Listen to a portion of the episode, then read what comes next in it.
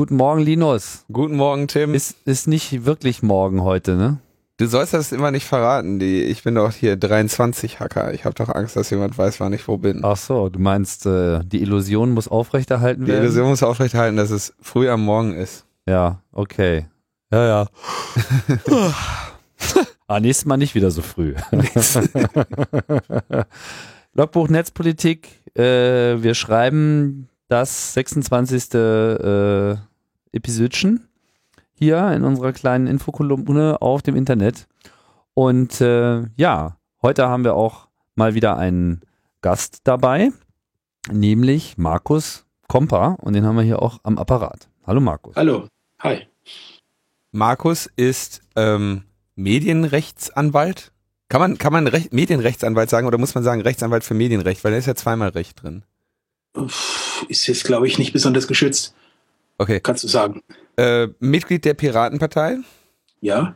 Zauberer Jo, und äh, Blogger und Twitterer. auch das. Multiple Enti- Identitäten. Und jetzt bist du auch noch Opfer geworden. Und, und Opfer. Schon länger. Genau, du bloggst seit einiger Zeit und äh, wie lange bloggst du eigentlich schon? Ähm, also mein Blog zum Medienrecht gibt's jetzt, glaube ich, drei, vier Jahre, müsste ich mal gucken. Äh, ich habe davor einen Watch-Blog gemacht. Ich habe also mich über die Finanzdienstleister mal sehr geärgert vor etwa sechs Jahren und habe da gegen eine gewisse Firma äh, bisschen geblockt, also die gewatchblockt und die hat sich auch juristisch gewehrt. Das gab dann meinen ersten Auftritt am Landgericht Hamburg in der berühmten Pressekammer. Ich habe mir fast drei Jahre einen Kleinkrieg gegen die deutsche Finanzindustrie geleistet. Und nach ähm, einem langen Grabenkampf gab es dann mal die Stunde der Parlamentäre. Und dann haben wir das äh, begraben. Oh, ja, und so bin ich halt zum Bloggen gekommen. Und jetzt hast du mit deinem Blog aber auch Ärger bekommen. Das heißt, äh, vielleicht lernen bald alle mit deinem Blog, weil du da einen Fall herbeigeführt hast, ähm, der dazu geeignet ist, ähm, einige Wellen zu schlagen. Was, was hast du denn gemacht?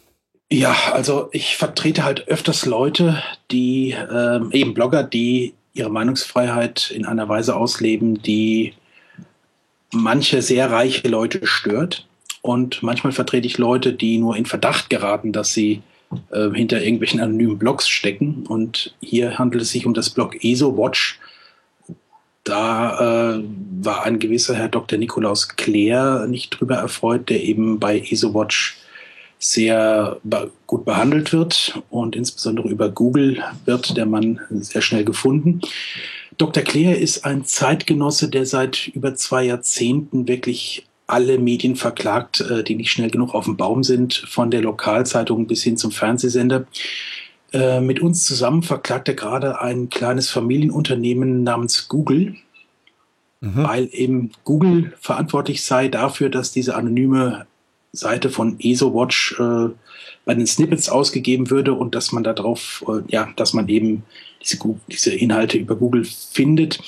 Der Dr. Claire hat äh, bei YouTube sehr erfolgreich äh, dafür gesorgt, dass man eben gewisse Mitschnitte von Magazinen nicht findet, die über ihn berichtet haben. Panorama zum Beispiel hat über ihn berichtet oder eben in dem Fall, um den es bei uns geht, ZDF Wieso, der Wieso-Detektiv hat sich da bei Dr. Claire eingeschlichen. Was Das- macht der Dr. Claire denn? Ja, was er macht. Also er bietet seit zwei Jahrzehnten einige Therapien an, äh, mit denen er also Krebs heilen möchte oder behandeln möchte. Das Problem ist nur, dass, oder ich sag mal so, se- seine Klientel sind Leute, die im Endstadium sich befinden und sich an jeden Strohhalm klammern. Und diese Angebote, die der Herr Dr. Claire macht, äh, die werden von der Fachwelt als, also deren Wirksamkeit ist von der Fachwelt neutral noch nicht festgestellt worden, auch wenn Herr Dr. Claire eine andere Ansicht dazu hat. Er schickt mir dicke Schriftsätze, äh, warum seine Methode so schön sei und behauptet jetzt auch, äh, hat jetzt auch drei Zeugen gerade aufgefahren, die von ihm geheilt worden wären. Mhm. Ähm, aber diese Zeugen sind irgendwie, naja gut, warten wir mal die, warten wir es mal ab. Also es gab mal jemand, der im Umfeld von Dr. Claire eine Wunderheilung erfuhr. Das war der Schauspieler Ivan Disney. Der hatte, Okay, also, ähm, der hatte Hodenkrebs gehabt und ist dann geheilt worden, bis sich dann herausstellt, er hatte nie Hodenkrebs. Und, ist ja äh, noch besser. dann wurde die Story peinlich. Mhm. Ja, ähm, also der Herr Dr. Claire wurde auch mal mit dem Galavit-Skandal in Verbindung gebracht. Galavit ist ein, ein äh, Medikament, das man in Russland bekommen kann für wenig Geld, das für was anderes verwendet wird. Und hier in Deutschland wurde es als Krebsbehandlungsmittel eingesetzt, das allerdings, ähm, das, allerdings mit der exorbitanten Gewinnspanne. Das Ganze wurde in einer Klinik gemacht, äh, die der Herr Claire kontrolliert hat. Und Herr Claire will aber davon nichts mitbekommen haben. Dafür musste dann ein Dr. Rauchfuß in den Knast. Also es sind wirklich komische Geschichten. Im Moment wird Herrn Dr. Claire gerade in Österreich der Prozess gemacht, äh, ein Strafprozess. Und ähm, ich berichte halt darüber. Hm. Was du jetzt aber konkret getan hast, ist, du hast ähm, ich habe auf einen YouTube-Beitrag verlinkt, äh, der vom ZDF war, der besagte Wieso-Detektiv. Ja. Äh, und äh, das habe ich in der Weise gemacht, dass ich das in meinem Blog eingebunden habe. Das spielt übrigens für das Landgericht Hamburg keine Rolle, ob man einen normalen Link setzt oder ob man eine Sache einbindet. Das war also auch äh, eine neue Erkenntnis aus diesem Fall. Mhm. Ja, und, äh, und du hast sozusagen das, über diesen normalen von YouTube angebotenen Embedding-Weg gemacht. Genau, genau. Mhm im ähm, Rahmen deiner Berichterstattung. Da war dann ein ZDF-Bericht, in dem gesagt wurde, Dr. Claire so und so nicht in Ordnung, was der macht. Und der hatte sich dann, wenn ich das jetzt so richtig verstanden habe, hat der sich ja gegen das Z erst gegen das ZDF dann zur Wehr gesetzt. Genau. Und, und das ist mir zu Ohren gekommen. Das war mir zu Ohren gekommen, deshalb habe ich überhaupt äh, darüber berichtet, habe gesagt, guck mal hier, das ist jetzt ein Ding, gegen das sich der Herr Dr. Claire gerade zur Wehr setzt. Äh, über den Herrn Dr. Claire werde ich in Kürze noch mehr zu berichten haben. Und äh, zu dem Zeitpunkt war mir nicht bekannt, äh, ob es überhaupt schon ein Verbot gegeben hat, äh, sondern nur, dass den Herrn Dr. Claire etwas störte. Und der Witz ist, dass der Dr. Claire eben gegen viele Dinge vorgeht, die einfach nicht, nicht falsch sind. Ja? Zum Beispiel die Behauptung, äh, Herr Professor Hege hätte Herrn Dr. Claire ein erwerbsgetriebenes Ungeheuer genannt. Das hat er getan. Das können Sie in dem Panoramabeitrag sehen. Das ist auch nicht ernsthaft streitig. Trotzdem behauptet er, er hätte das nicht getan. Und dann muss erstmal derjenige, der in Anspruch genommen wird, beweisen, dass, es, dass er das doch getan hat. Mhm. Wir haben nämlich im Äußerungsrecht die Beweislastumkehr. Das heißt, der Kläger kann sich einfach hinsetzen und sagen, nö, hat er nicht, macht mal. Und wenn man da nicht innerhalb äh, kürzester Zeit oder den Fristen, äh, je nachdem, welche Verfahrensart jetzt gewählt wird, wenn man es also nicht schafft, das zu beweisen, dann verliert man. Und im einstweiligen Verfügungsverfahren ist es sogar noch witziger, da wird man gar nicht erst angehört. Jedenfalls im Regelfall, wenn es am Landgericht Hamburg stattfindet. Aber ich verfranz mich jetzt in Details. Gut, also der, dieser Herr Claire hat also eine einstweilige Verfügung über das Landgericht Hamburg erwirkt. Ja. Gegen dich. Gegen mich. Weil du äh, dieses YouTube-Video eingebunden hattest in deinem Blog.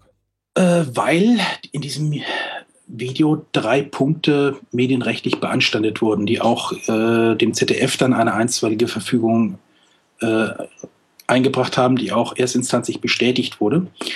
Ähm, eine Sache ist, es wurde mit einer versteckten Kamera in einer Arztpraxis gedreht, und zwar im, äh, im Thekenbereich. Die Leute waren verpixelt, es gab da überhaupt nichts zu sehen. Das war lediglich zur Illustration. Weder Dr. Claire war da noch, wenn ich mich recht erinnere, irgendein Patient. Jedenfalls, es wurde niemand identifiziert, ernsthaft. Äh, trotzdem ist eben das Landgericht Hamburg plötzlich der Meinung, dass das eine, äh, dass das eben ein Eingriff entweder ins Persönlichkeitsrecht ist oder eben in den Paragraph 201a StGB, nämlich ein Raum, der gegen Einsicht besonders geschützt ist. Damit wollte man das verhindern, dass man Bildaufnahmen in einer Sauna macht. Äh, da gehören halt keine Kameras hin.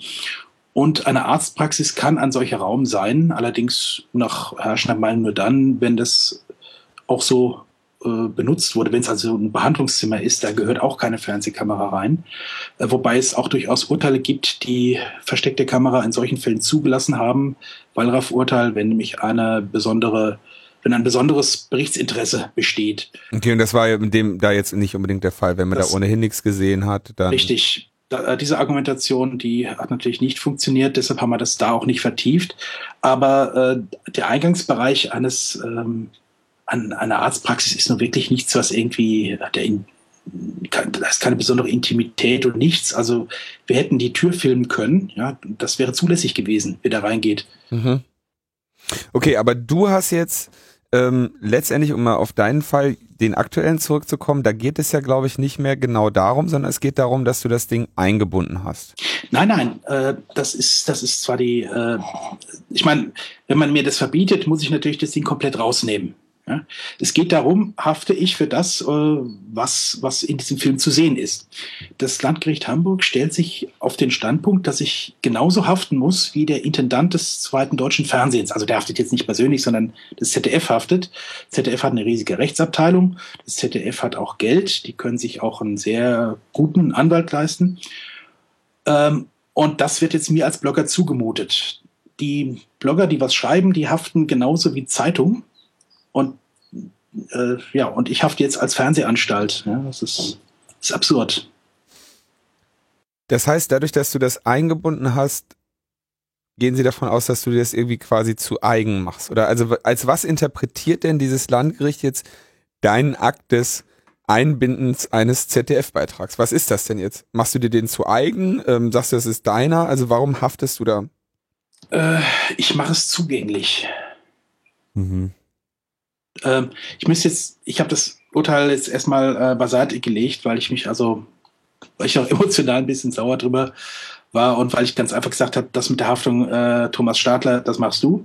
Thomas Stadler ist sicherlich den meisten Hörern bekannt, ein exzellenter Fachanwalt für eben diese für IT-Recht, äh, der vor allen Dingen auch schon von Anfang an dabei ist. Äh, der hat den, der war noch zu Zeiten dabei, als dieser Verein Freedom for Links gegründet wurde und mhm. dann äh, dem rede ich da auch gar nicht rein. Das muss er machen. Und das macht er auch gut. Okay, und, und Thomas Stadler ist derjenige, den du jetzt beauftragt hast? Ja, der hatte also mich also erste Instanz vertreten, ist also extra aus München nach Hamburg gereist und hat dort seine erste Erfahrung mit der Hamburger Pressekammer gemacht. Und ähm, äh, das Wort, das er benutzte hinterher, war ernüchternd. Okay. Was ist denn mit dieser, mit diesem Landgericht und dieser Pressekamera? Weil das, das hört man jetzt äh, bei der Schilderung dieses Falles die ganze Zeit. Ähm, ja. Du lässt es anklingen, dass da irgendwas anders sei als äh, sonst. Ja, also zunächst, wir haben den sogenannten fliegenden Gerichtsstand im Presserecht. Das heißt, überall, wo eine Zeitung erscheint oder ein, ein Fernsehsender gesehen werden kann oder wo man Internet abruft, äh, überall dort ist Gerichtsort, Tatort. Und äh, im Presserecht kann man also überall dort eine Klage anhängig machen. Und aus irgendeinem geheimnisvollen Grund werden eine Menge solcher Klagen in Hamburg anhängig gemacht.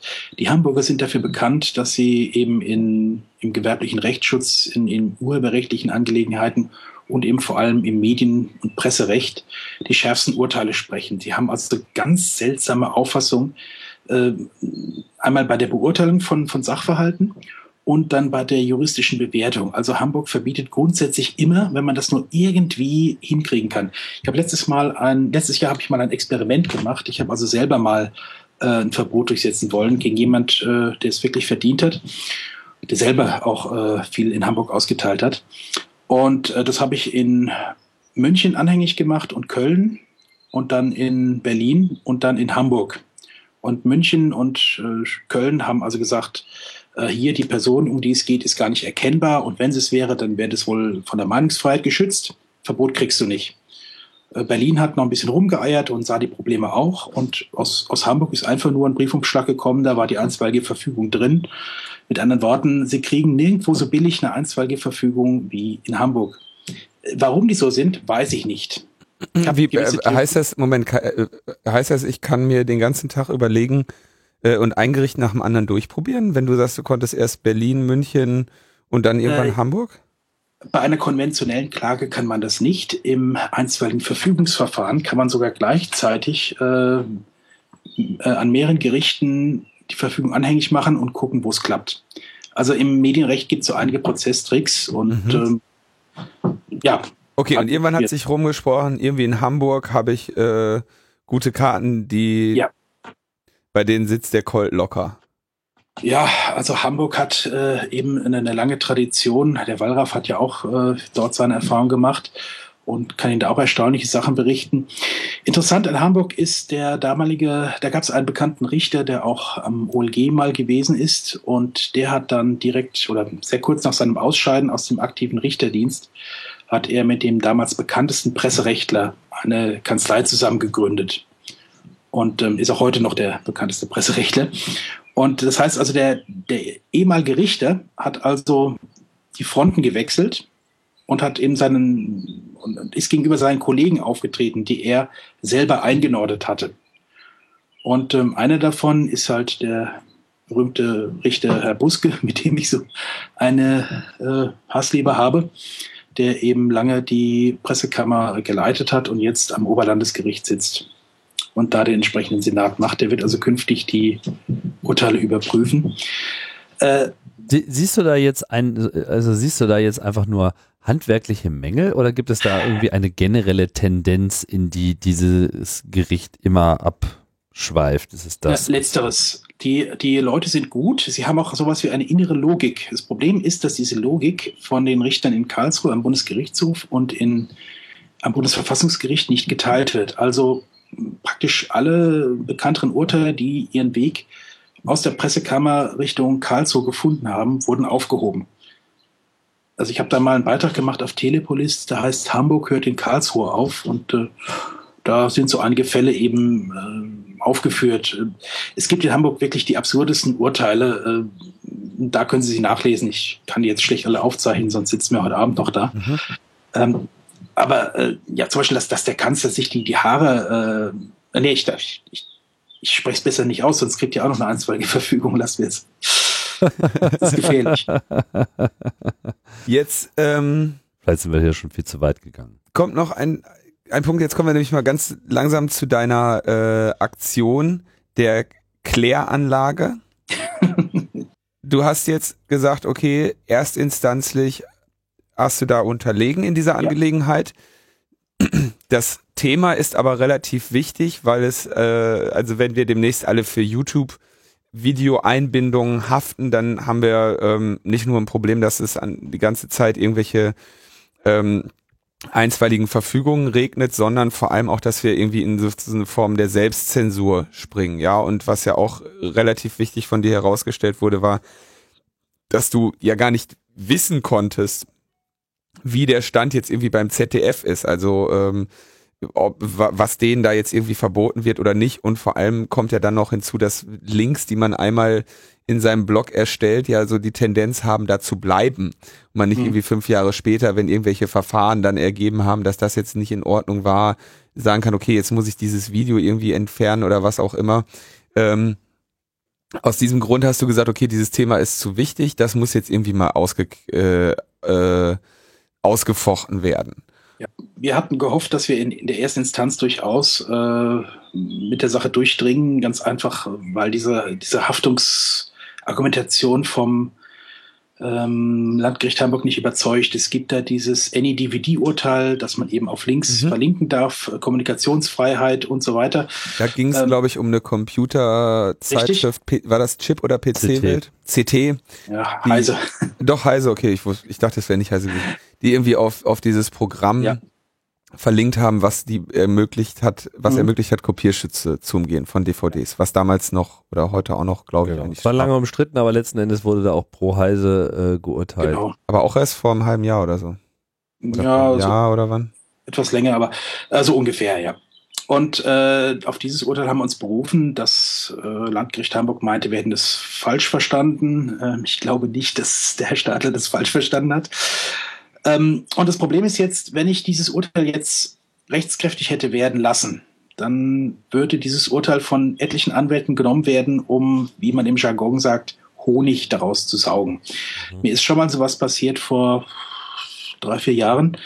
Da ging es darum, dass ein Mandant von mir äh, angeblich für, also der, angeblich wären ihm E-Mails zugesandt worden und er hat diese E-Mails veröffentlicht. Und dann ging es darum, dass, dass er, ähm, wie man überhaupt zugesandte E-Mails veröffentlichen, insbesondere dann, wenn man das vorher androht, dass man es tut, oder ist das ein Eingriff ins Persönlichkeitsrecht? Das Landgericht Köln hatte damals ein Fehlurteil gemacht, das ich leider nicht abwenden konnte. Und äh, diese Entscheidung ist halt von vielen Gerichten äh, und auch von vielen Anwälten und leider auch von vielen Gerichten aufgegriffen worden, obwohl die nie rechtskräftig wurde. Die Parteien haben sich in diesem Fall verglichen und das äh, habe ich versucht bekannt zu machen, aber es ist nicht bekannt genug geworden. Das heißt, diese Entscheidung wird immer wieder aufs Brot geschmiert und wir brauchen halt eine Möglichkeit, um zu verhindern, dass diese Entscheidung missbraucht werden kann. Wir brauchen jetzt eine obergerichtliche Entscheidung und die wird wahrscheinlich nur aus Karlsruhe zu erwarten sein. Was ist denn jetzt der nächste juristische Schritt? Bleibt das jetzt erstmal bei demselben Gericht und geht da in Revision oder geht das es dann automatisch zu einem anderen? Das geht in Berufung zum Oberlandesgericht. Der Senat wird äh, von meinem Lieblingsrichter geleitet, der allerdings an diesem Urteil nicht mehr mitwirken wird, weil er in der Unterinstanz in Verfügungsverfahren befasst war. Aber natürlich äh, sind die Leute eingenordet. Das heißt, wir erwarten also vom Oberlandesgericht Hamburg nicht so viel. Interessant ist, dass die im letzten Jahr eigentlich sehr viel von der Pressekammer aufgehoben haben. Aber wenn jetzt der Vorsitzende der Pressekammer da den Vorsitz macht, und äh, da sind wir nicht sehr optimistisch. Das heißt, äh, wir haben also im, am Oberlandesgericht gerade mal noch die Möglichkeit, Fehler zu machen, aber wir können da keinen Blumentopf gewinnen. Mhm. Danach geht es also weiter äh, zum, äh, zum sechsten Senat im, des Bundesgerichtshofs, der eben durchaus weiß, dass die Meinungsfreiheit einen Wert hat. Und äh, da erhoffen wir uns einen Sieg. Wobei vor Gericht und auf hoher See ist man in Gottes Hand. Ja, also letzten Endes würdest du das bis wohin treiben wollen? Äh, zum, äh, zum Europäischen Gerichtshof für Menschenrechte von mir aus. Keine Ahnung. Also es, das Problem ist halt, äh, an dem Fall kann ich nur die Freiheit gewinnen, künftig dieses Video zu verlinken oder wie auch immer. Ja, also Geld kann ich damit nicht verdienen. Ich kann damit nur Geld verlieren. Und das sind in dem Fall 20.000 Euro und der Größenordnung. Mhm. Je nachdem, da werden möglicherweise noch Zeugen geladen und das, das kann also beliebig teuer werden. Und ich habe in die Sache schon einige tausend gesteckt und äh, 20.000 habe ich halt einfach nicht rumliegen. Ja. Und ähm, ich war halt, äh, also das Urteil kam, kam vor einer Woche und wir haben jetzt überlegt, was machen wir. Ähm, paar Leute, die davon gehört haben, haben sogar Angebote gemacht, aber äh, ich, ich kann nicht andere Leute Geld verzocken. Also das hat mir überhaupt nicht behagt. Und äh, dann haben mich mehrere Leute darauf angesprochen, haben gesagt, Crowdfunding, wie auch immer. Und dann habe ich gesagt, ähm, na gut, also wenn die ganzen Leute, die meinen Blog umsonst lesen, die mir auf Twitter folgen, die gut finden, was ich mache, wenn von denen einfach jeder sagt, pass auf, 20 Euro tun mir nicht weh, 20 Euro investiere ich da, äh, dann müsste es zumindest möglich sein, einen Teil dieses Verfahrens damit zu finanzieren und habe das halt gestern einfach mal geblockt und äh, das hat dann über Twitter und äh, andere Medien äh, die Runde gemacht. Ähm, also Fefe muss ich natürlich erwähnen, der da, ähm, den ich jetzt ja seit einigen Jahren auch kenne, der auch an auch dieses Verfahren so ein bisschen beobachtet hat. Und äh, das ist gestern plötzlich wirklich rumgegangen in einer Weise, die ich jetzt so nicht erwartet hätte. Und ähm, als ich dann 24 Stunden später, heute Morgen, mein Konto mir angesehen habe, da, ja, da habe ich wirklich Tränen in den Augen gehabt. Da ist tatsächlich äh, also schon die Hälfte zusammengekommen. Mhm. Und, ähm, oh. Tendenz steigen. Und viele Leute ähm, haben ja erst gestern angewiesen und es ist noch nicht gebucht. Also da, ich, ich weiß gar nicht, was ich sagen soll. Ich habe vor Jahren immer schon äh, so einen Verein für sinnvoll gehalten. Also ein Verein, der äh, der einen Fonds auf verwaltet oder eine Stiftung oder irgendwas, die eben für Anliegen, die seriös sind, eine Prozessfinanzierung anbietet. Also ich habe etliche Blogger vertreten, die meistens eben Hartz-IVer waren. Oder der Begriff ist eigentlich, eigentlich sollte man den Begriff gar nicht verwenden. Also jedenfalls Blogger, die nicht, die keinen Pfennig auf der Naht hatten oder keinen Cent. Und die, die von meist sehr ekelhaften Leuten äh, in der Regel auch nach Hamburg gebeten wurden und äh, ja, es, es hat mir halt wehgetan, dass es, dass ich denen nicht wirklich was anbieten konnte. Die meisten Sachen musste man halt einfach dann ab irgendeinem Stadium sagen, Leute, ihr könnt die, äh, den Rechtsweg nicht bezahlen. Also ich, ja, ich, ich rede jetzt nicht von meinem Honorar, ja, ähm, sondern der Rechtsweg von den ist sonstigen Kosten. Ja. Ne? Das heißt, die Situation ist jetzt ähm, erstmal so, dass du da voll auf Angriff äh, schalten kannst und wirst. Ja, es ist der, es ist einer der, der also der erste Prozess, Prozess in eigener Sache, wo ich äh, eben jetzt plötzlich sagen kann, ich kann heute Abend etwas ruhiger schlafen. Äh, damals, als ich mich mit der Finanzindustrie eingelegt habe, da ist es schon an die Reserven gegangen und zwar an alle. Also das war eine sehr riskante Sache, aber ich bin halt irgendwo auch manchmal ein Dickkopf oder Rebell oder wie soll man sagen. Damals hat sich gelohnt am Schluss. Und jetzt gucken wir mal, also äh, was bei rauskommt ja, ich bin, ich bin sehr, sehr gerührt. Sehr, ähm, also die Solidarität hätte ich jetzt so nicht erwartet, dass das in, in dem Maße funktioniert. Äh, gut, es ist natürlich auch Herr Dr. Claire jemand, der. Äh, oh, jetzt musst, du, vor, jetzt musst du vorsichtig sein. Nicht stimuliert, stimuliert, dass man die nicht sympathisch findet.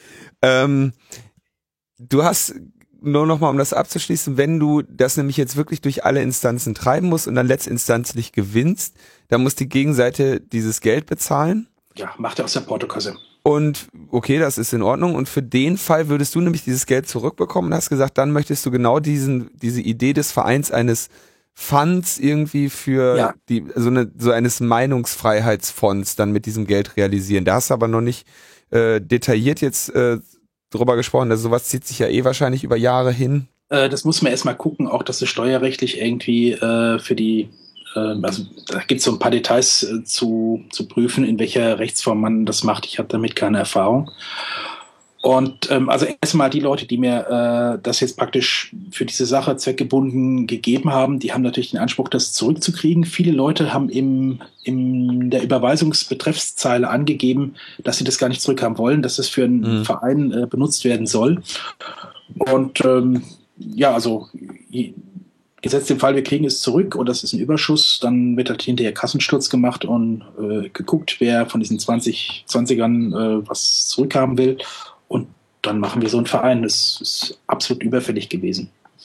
Wobei, ich sage jetzt immer die 20er, es waren also einige Geldbeträge, die erheblich höher waren. Und, ja, ich denke, ja. hier zeichnet sich halt natürlich auch ab, dass das hier wirklich ein Thema ist, was potenziell alle, die im Netz halbwegs äh, publizieren unterwegs sind, äh, ganz äh, unmittelbar betreffen kann.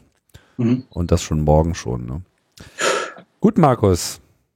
Ähm, dann sage ich mal erstmal viel äh, Glück hier auf der äh, weiteren äh, Reise mit dieser ganzen Angelegenheit. Sowas an der Backe zu haben, ist äh, auch so keine Freude, selbst wenn es jetzt keine finanziellen Sorgen gibt. Ne? Insofern Erstmals, ja. wünschen wir dir erstmal eine glückliche Hand. Ja, ich möchte mich bei allen bedanken. Hat mich sehr gerührt. Danke. Alles klar. Gut. Wunderbar. Markus, viel Erfolg weiterhin und bis dahin. Danke, tschüss. So, was äh, haben wir denn sonst noch auf der Uhr? Wir haben noch den Julian Assange auf der Uhr. Ähm, Julian Assange hat heute auch ein Gerichtsverfahren und zwar vor dem Supreme Court in England, Großbritannien. Logbuch Netzpolitik berichtete. Logbuch Netzpolitik berichtete in aller Vielfalt. Und ähm, es ging also um seine Weigerung gegen die Auslieferung. Gegen die Auslieferung an Schweden. Und die Frage war quasi, sind Staatsanwälte juristische Instanzen?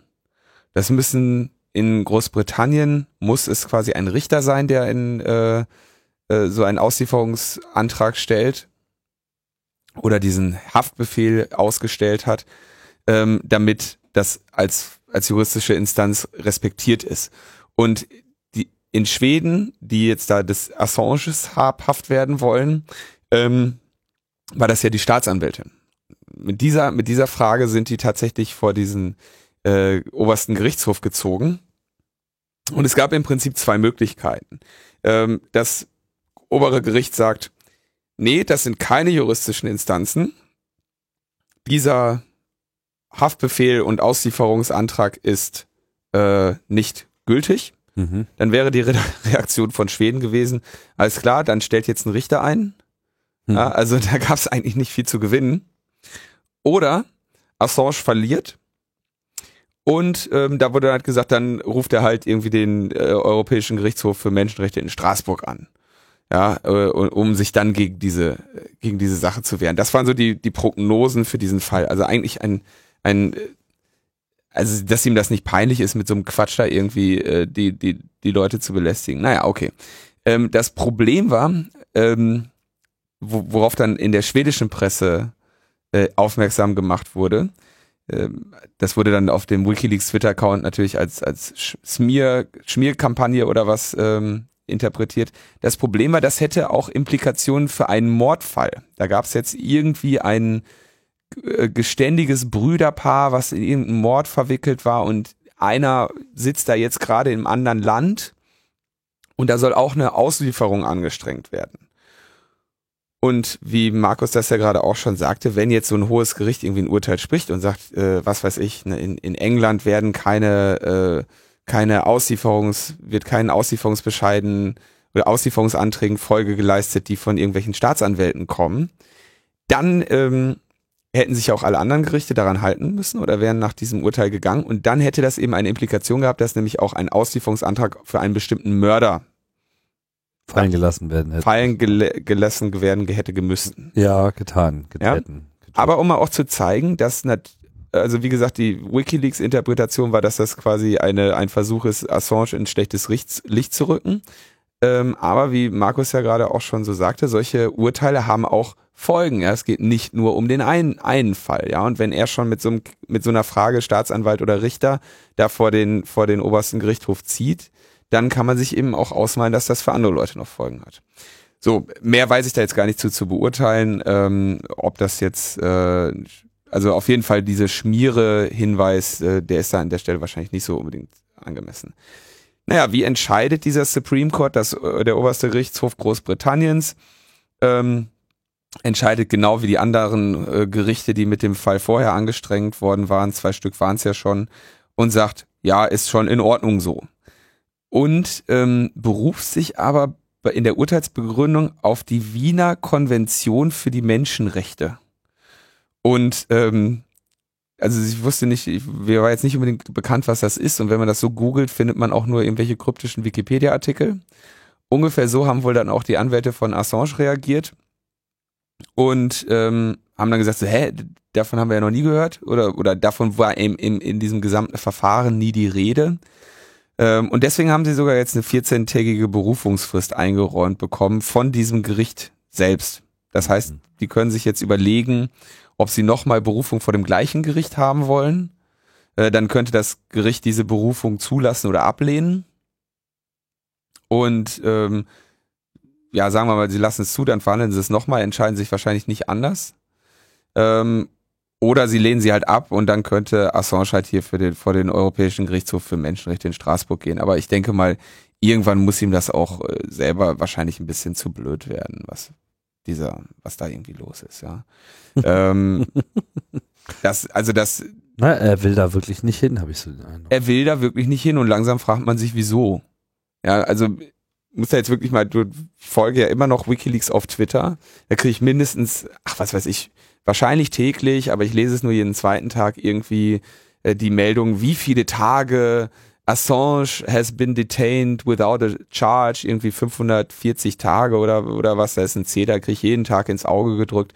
Ähm, ja, wenn einer sich durch drei, Inst durch alle Instanzen kämpft mit irgendwelchen Formfehlern, weil er auf Teufel komm raus nicht nach, nach Schweden möchte, ja, so läuft das nun mal. Ne? Ich meine, wenn wenn wenn ein Auslieferungsbescheid, wenn eine Auslieferung beschlossen ist und du kämpfst dagegen an, ist ja klar, dass du in der Zeit nicht irgendwie rumrennen kannst. Ist ja ganz klar. Man muss ja davon ausgehen, dass da Fluchtgefahr besteht. Mhm. Naja, also ähm, ins zunehmendem Maße wirklich einfach nur noch ärgerlich, was was da stattfindet. Ja, also kein faires Verfahren, ihn erwartet kein faires Verfahren in Schweden, da wird jetzt gesagt, dann früher hieß es ja, die Schweden äh, schießen ihn raus nach an die USA und dann wird er da umgebracht oder so. Ähm, ja, also weiß ich nicht mehr. Inzwischen geht mir das nur noch auf den Geist. Vielleicht hat er ja Informationen, die ich nicht habe, aber ähm, ich denke, in dieser Angelegenheit wäre es ganz schön, wenn man da jetzt mal langsam vorwärts kommen würde und diesen, diesen Vorwurf da auf sich sitzen zu lassen, ähm, über zwei Jahre, da tut er sich auch keinen Gefallen mit. Also ich weiß nicht, wer ihn da, wer ihn da berät, PR-technisch. Ja. Ähm, du hattest ja auch schon in einer anderen Folge schon gesagt, so, da, das würden die Schweden sich aber auch nicht gefallen lassen, dass ihre Regierung oder ihre Justiz den Assange sich erst mit wegen ähm, sexuellen Übergriffen fischt und dann wegen der WikiLeaks-Tätigkeit an die USA ausliefert ähm, da hätten wir noch einen kleinen Gewaltausbruch in Schweden wahrscheinlich. Ja. Also man Ja, weiß nicht, was, was ihn da jetzt reitet. Und ich finde, das wird auch immer sektiererischer um WikiLeaks, ja. Also was, was, was, was da jetzt irgendwie mit diesem WL, WL Central und Foul, dieses, dieses so- Social Network, da sind die auch den ganzen Tag mit am Twittern. Ne? Und, und der Assange, der Held und jeder, der irgendwas zu Assange- Assange sagt, wird, wird dann dem tausendfach auf Twitter zitiert und, und wie viele Tage der schon da im Knast ist. Also weil WikiLeaks-Theater, ja. Hm. So. Das war der, der, der, der Wiki-Rant hier. Weil es so schön ist, bleiben wir gleich in den Gerichtssälen. Das scheint ja hier das äh, alles bestimmende Thema zu sein. Ähm, ja, Dresden.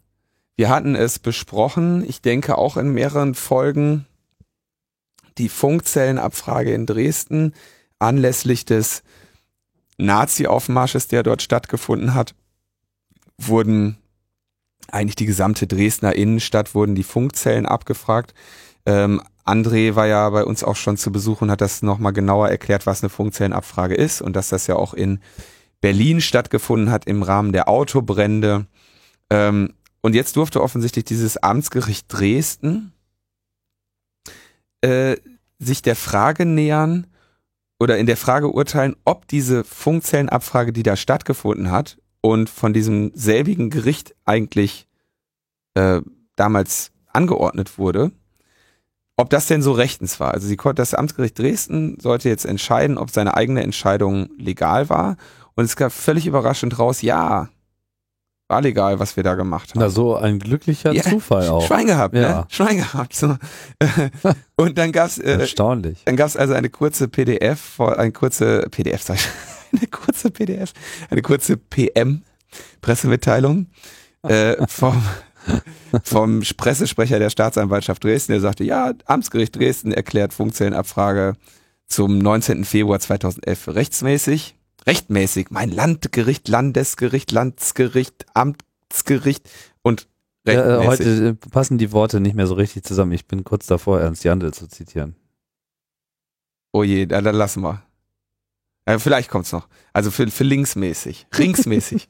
äh, äh, das Amtsgericht Dresden hat dann eben gesagt, okay, das war alles in Ordnung und zwar, weil es irgendwie um groß, großzügige, groß, große Straftaten ging, äh, Bildung einer kriminellen Vereinigung. Ähm, jetzt ist natürlich die Frage, wer dann da jetzt im Rahmen dieser, dieser Gegendemonstration zum Nazi-Aufmarsch da irgendwie gerade eine kriminelle Vereinigung gebildet hat. Äh, und naja, also dieses Thema, ich denke, haben wir schon relativ ausführlich behandelt. Ähm, Aber die Posse ansonsten, geht weiter. ja, ich weiß nicht, ob das jetzt weitergeht. Ich bin mal gespannt, wer sich da jetzt, wie man sich jetzt dagegen wehren kann oder nicht. Also äh, ist leider äh, mir nicht so ganz klar, äh, wie man sich jetzt irgendwie dagegen gegen wehren kann. Aber also mir ist sowieso unklar, dass ein Amtsgericht irgendwie am einen Tag vor so einer Demo so ein Ding, äh, so, ein- so einen Beschluss erlässt und dann irgendwie äh, ein Jahr später, nee, beziehungsweise nicht vor der Demo, ein paar, ein paar Tage nach der Demo so einen Beschluss erlässt und irgendwie anderthalb Jahre später dann beurteilt, übrigens war legal, was wir da gemacht haben. Also irgendwie ein bisschen unklar. Aber in Dresden ist das sowieso alles ein bisschen unklar. Den, dem Interess der interessierte Hörer sei da auf ein paar Artikel verwiesen, die ich da noch verlinkt habe. Ja, ansonsten zur Verteidigung des Internets gibt es ja auch noch andere Maßnahmen. Genau, die Internet Defense League hat sich gegründet. Ähm, die haben so, also in ihrer, in ihrem, ihrem Gründungs, Gründungsmythos äh, sagen sie so, ja, ähm, wir hatten ja das, diese, mit unserem Blackout haben wir ja SOPA und PIPA, den Stop Online Piracy Act und den Protect International Intellectual Property Act. Hehehe. äh, ich hab's geschafft. Ähm, be bekämpft erfolgreich und jetzt wollen wir sicherstellen, dass das Internet nie verliert. Niemals. Und ähm, dann haben sie relativ namhafte Gruppen und Einzelpersonen irgendwie mit zu ihrem äh, Gründungsmitgliedern gemacht, also die IFF, WordPress, Reddit, äh, dieses Cheeseburger Network und so weiter. Hm. Lolcats for Freedom. Genau, und die, die, es scheint erstmal so zu sein, dass sie ähm, versuchen wollen, irgendwie so eine Art ähm, äh, so eine Art äh, Alert-Code irgendwie, also die Leute dazu bringen, quasi ihre Seiten so eine, so eine Art, in Anführungszeichen, Botnetz anzuschließen, was die Internet Defense League dann ausschalten kann. Also du kriegst quasi so einen Code, äh, Snippet, was du bei dir in die Seite einbaust, äh, was irgendwie auf deren äh, Zutun dann bestimmte Dinge darstellen kann oder nicht. Mhm. So dass du, äh, dass man irgendwie denen die Möglichkeit geben würde, wenn das Internet in Gefahr ist, kann dann die Internet Defense League remote deine Seite irgendwie ähm, abschalten oder ähm, schwarz machen. Oder schwarz machen. Oder Vertrauen so. Sie uns. Wir machen das nur, wenn es wirklich nötig ist. Ja, Sie sagen, Sie sagen, sagen dir vorher Bescheid. Also eigentlich finde ich das gar keine so blöde Idee. Es gab das ja auch zum Beispiel der ähm, AK Vorrat hatte ja auch diese, diese, diese Ecke, die irgendwie an den, an den Webseiten oben rechts runterhing und konnten das auch neu bespielen. Ähm, wir haben im Rahmen von Digitale Gesellschaft so eine Idee auch schon länger besprochen. Irgendwie zu sagen, so gib uns wenn wir das wirklich brauchen, deine, deine Website irgendwie als so ein Kampagnenzipfel daran als Kampagne, so ein Kampagnenzipfel kann man ja alles schön machen. Die äh, Sache ist, man muss wahrscheinlich wirklich solche Leute wie die IFF und äh, Public Knowledge und solche Gruppen da an Bord haben, damit wirklich die Leute äh, hinrennen und, sag ich mal, ernsthaft jemandem die Möglichkeit in die Hand drücken, diese Seite abzuschalten. Ja. ja. Ähm, na gut. Ja, also, also Internet Defense League klingt so ein bisschen nach Superhelden, ja. Ich denke auch, also das ist ja, sie werden, glaube ich, noch ein bisschen mehr machen, ja. Also äh, Vielleicht gibt's ja auch bald so einen Film. Ja. Wo dann so Mark Zuckerberg mit, mit Cape. Aber der ist nicht dabei, ne? Facebook. Nee, der oh, Facebook. Gibt's die noch? Ja, ich glaube schon. Man munkelt, die, die Aktie hat ja äh, na gut, Geld verdient haben die trotzdem. Die haben Geld verdient, ja klar, ah, ja. wie das so ist. Ne? Ja, die Anleger jetzt davon. Davon verschwindet man ja nicht gleich äh, aus dem Netz. Ne? Naja, also Facebook steckt hier nicht äh, dahinter, aber so eine neue Garde von äh, Superhelden macht sich hier auf, das Internet zu beschützen. Ich will das jetzt auch gar nicht schlecht reden. Das ist natürlich immer gut, wenn ähm, Leute sich da zusammentun. Und äh, ja, ist interessant, ne, dass hier so die Blogger Freitauschgemeinde ja. sich da mit der äh, schon immer auf Freiheit orientierten Aktivistenszene äh, verbindet. Das liest sich jetzt noch nicht wie ein ähm, überrollende Teilnahme, so. Also es jetzt sind zwar schon ein paar Namen, aber halt auch nur ein paar. Ja, die werden schon ihre große Reihe an Leuten haben, die da jetzt irgendwie äh, noch mitmachen, ne? Und es ist ja, also das, ich finde das auf jeden Fall gut, dass sie, ich meine, die haben 7300 nee, 7300 Facebook-Likes. Ja. Ähm, und also ist auf jeden Fall eine ganz gute Idee und ist auch gar nicht verkehrt, das so botnetzmäßig äh, in Anführungszeichen einfach mal auszurollen, äh, weil man da natürlich noch viel mehr Seiten mit dunkel kriegt. Ähm, also für, wie gesagt, finde ich eine finde ich eine gute Idee, wurde bei uns auch schon diskutiert. Vielleicht äh, wird da noch ein deutsches Pendant zu kommen oder man schließt sich irgendwie mit denen von Deutschland aus mit denen zusammen und macht, okay, sagt, okay, wir machen dann eine deutsche Version von oder wie auch immer.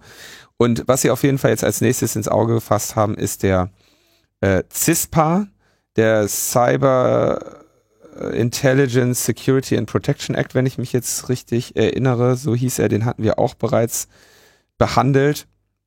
Und natürlich ACTA, und damit wären wir dann, denke ich, auch beim nächsten Thema. Nächsten Thema. Das da wäre ACTA. ACTA. Kannst du mal auf dem Beamer wieder die Themenliste? Ja, ja, ich bin schon dabei, der Herr. Genau. Ah ja, die Abstimmung äh, im EU-Parlament. Es ist nämlich jetzt bald soweit. Es wird jetzt über ACTA entschieden und ich glaube, es wird auch in diesem Falle as we speak äh, entschieden oder morgen. Mhm. Ähm, und zwar äh, geht das jetzt gerade in diese ganzen Ausschüsse hinein. Ich suche jetzt mal ganz kurz, welche das sind. Ähm, also es, es rollt jetzt quasi dieser, dieser Moment an, dass das EU-Parlament über ACTA äh, entscheidet und wir erinnern uns ja, dass äh, Nelly Cruz uns ja schon gesagt hatte, ja, wir sollten uns keine Sorgen wir müssen uns keine Sorgen was machen. Was auch immer das bedeutet. Dann der Industrieausschuss, der ITRE, dann der äh, äh, Bürgerrechtsausschuss der Liebe und der Rechtsausschuss der Juri, die ähm, setzen sich, wenn ich das jetzt hier richtig sehe, am Morgen mit diesen Fragen auseinander. Am Donnerstag, den 31. werden die sich da schon mal ein bisschen äh, mit auseinandersetzen.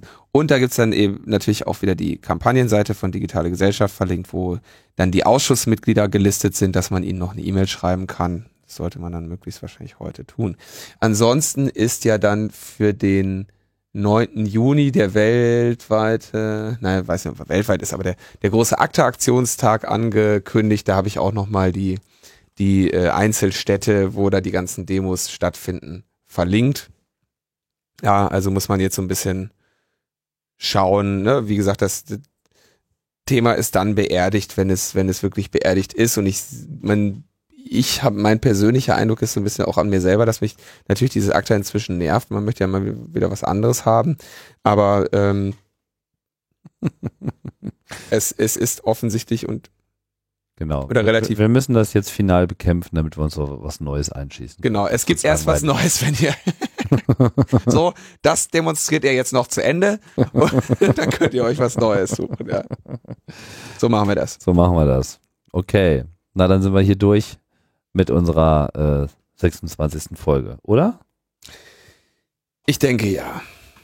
Ich denke, ich Ja. denke ja. Ich bin, ich bin sehr gerührt. Ja.